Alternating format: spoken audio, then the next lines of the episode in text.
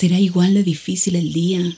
Mañana las reuniones, la casa, el auto. Estoy agotada.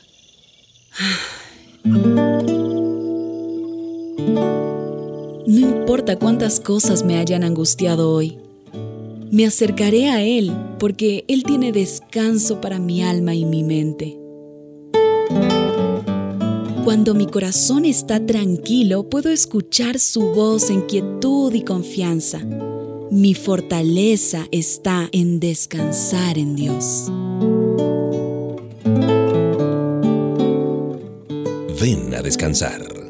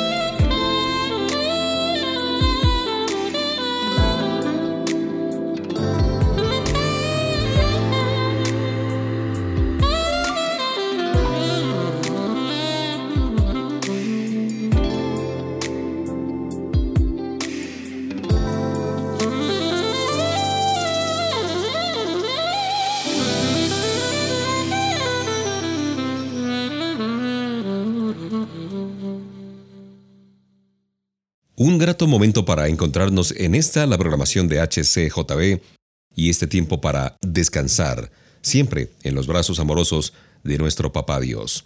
Conocí la historia de un hombre que contaba lo siguiente, la mecha de mi lámpara me sirvió por largo tiempo, suministrando silenciosamente la luz necesaria para mis lecturas. Me sentí realmente avergonzado de no haber notado antes su modesto ministerio, y le dije, te agradezco mucho el servicio que me has prestado por tantos meses. ¿Qué he hecho por ti? me preguntó. ¿No has alumbrado acaso cada noche las páginas que leo? Por supuesto que no, respondió la lámpara. No tengo luz que dar. Sácame del aceite y verás cuán rápidamente me apago. Enseguida me transformaría en un pedazo de tela humeante. No soy yo quien da la luz, es el aceite que ha saturado mi tejido. Él es el que te alumbra. Yo simplemente sirvo de intermediario entre el estanque del aceite y la llama que alumbra. Mi cuerpo negruzco poco a poco se va acabando, pero la luz alumbra continuamente. ¿No tienes miedo de quedar inservible? Mira cuántas pulgadas te quedan aún. ¿Serás capaz de dar luz hasta que cada milímetro de tu cuerpo se haya consumido y se haya cortado? Bueno, mientras no falte el aceite, no debo temer. Solo necesito que una mano cariñosa corte de vez en cuando la parte quemada, dejando una nueva porción de mi ser expuesta a la llama. Mi necesidad se reduce a estas dos cosas, dijo la lámpara, aceite y poda. Dame estas dos cosas y arderé hasta el final. Puedes de pronto en este momento que me escuchas sentirte inútil e incapaz, pero se ha preparado una fuente inagotable de aceite para abastecerte. No por tu poder ni con tus fuerzas, sino por el Espíritu Santo de Dios. Hora tras hora el aceite sube por la mecha para alimentar la llama. No puedes agotar a un Dios supremo. No nos acobardemos cuando se usen las despabiladeras. Ellas solamente cortan lo que en nosotros ya no sirve. Él está consciente de su obra que usa despabiladeras de oro, y la mano que usa las despabiladeras lleva las cicatrices del Calvario.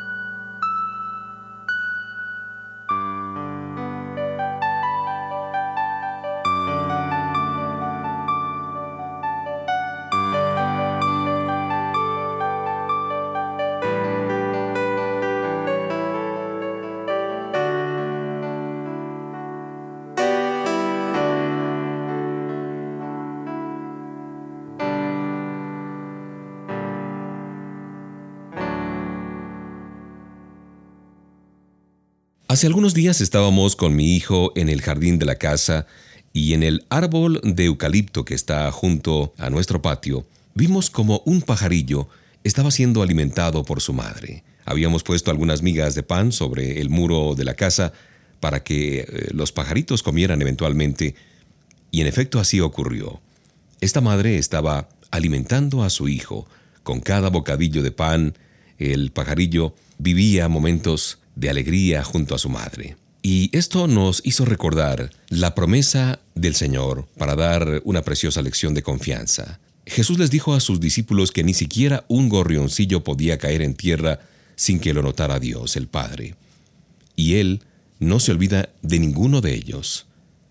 Si nuestro Padre Celestial se preocupa tanto por uno de esos pajaritos que pesan, qué sé yo, unos pocos gramos, ¿No resulta maravilloso saber que se preocupa de nosotros que somos de mucho más valor que muchos gorriones o pajaritos juntos?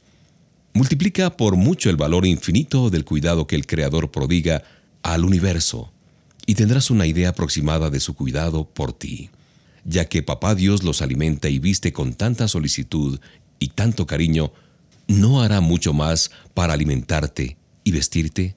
El Señor tiene el control de todo lo que ocurre en tu vida Mateo 10:31 dice, Así que no temáis, más valéis vosotros que muchos pajarillos.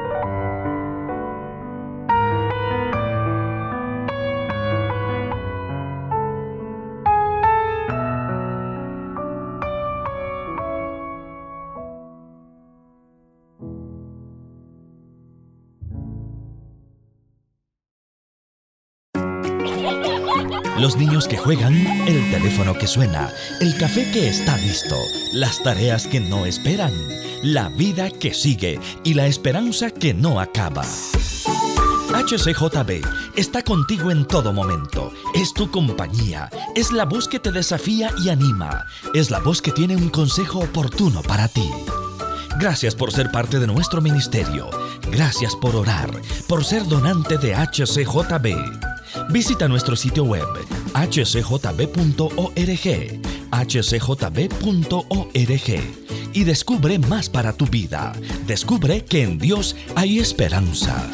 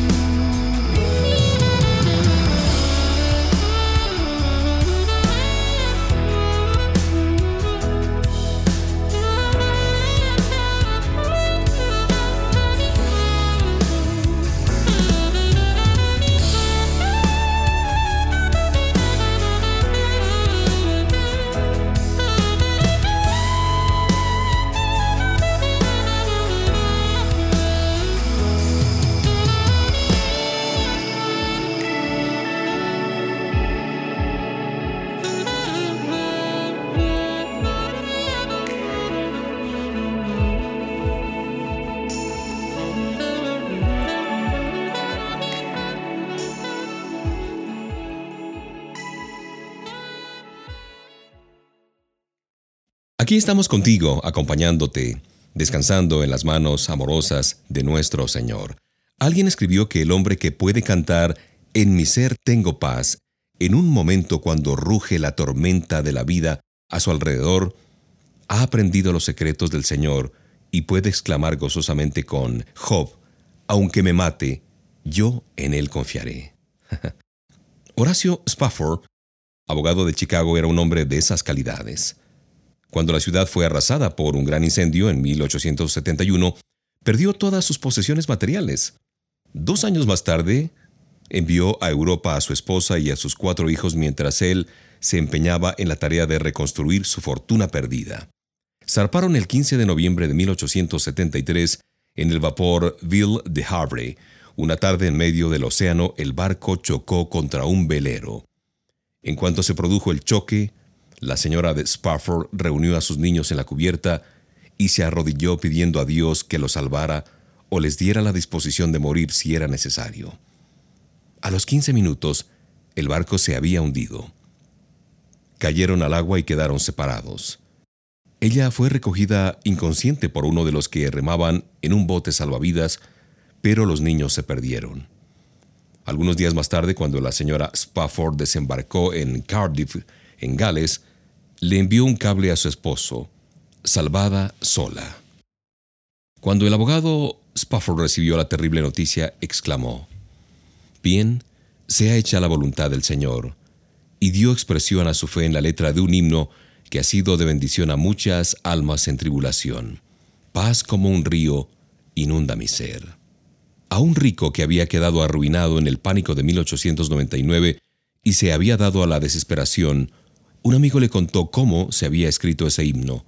Inmediatamente respondió, si Spafford pudo escribir un himno tan hermoso de resignación, jamás volveré a quejarme. Y para aquellos que eventualmente hayan perdido sus bienes, estén de pronto eh, atravesando una situación de quiebra, recomendamos la fe de este abogado Spafford en aquel que nos comprende y nunca nos falla. El viento más impetuoso jamás logra perturbar la quietud de las estrellas.